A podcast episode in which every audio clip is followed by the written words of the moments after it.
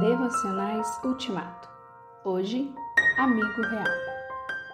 Mas quem se gloriar, glorie-se nisto, em compreender-me e conhecer-me. Jeremias 9, 24. Imagine que você vai ser apresentado a alguém que é considerado superior. Se a pessoa se limitar às formalidades protocolares, você pode ficar desapontado, mas não poderá reclamar. Afinal de contas, você não tem direito à amizade dele. Mas se, ao contrário, ele começa logo a demonstrar intimidade e a falar francamente de suas opiniões sobre certos assuntos de preocupação comum, se convidá-lo para algum compromisso particular lhe pedir que esteja disponível para esse tipo de colaboração sempre que precisar de você, então se sentirá tremendamente privilegiado.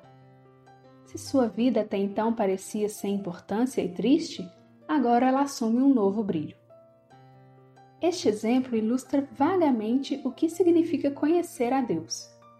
Por isso, Deus disse por meio de Jeremias: Quem se gloriar, glorie-se nisto, em compreender-me e conhecer-me, porque conhecer a Deus é um relacionamento que faz vibrar o coração do ser humano.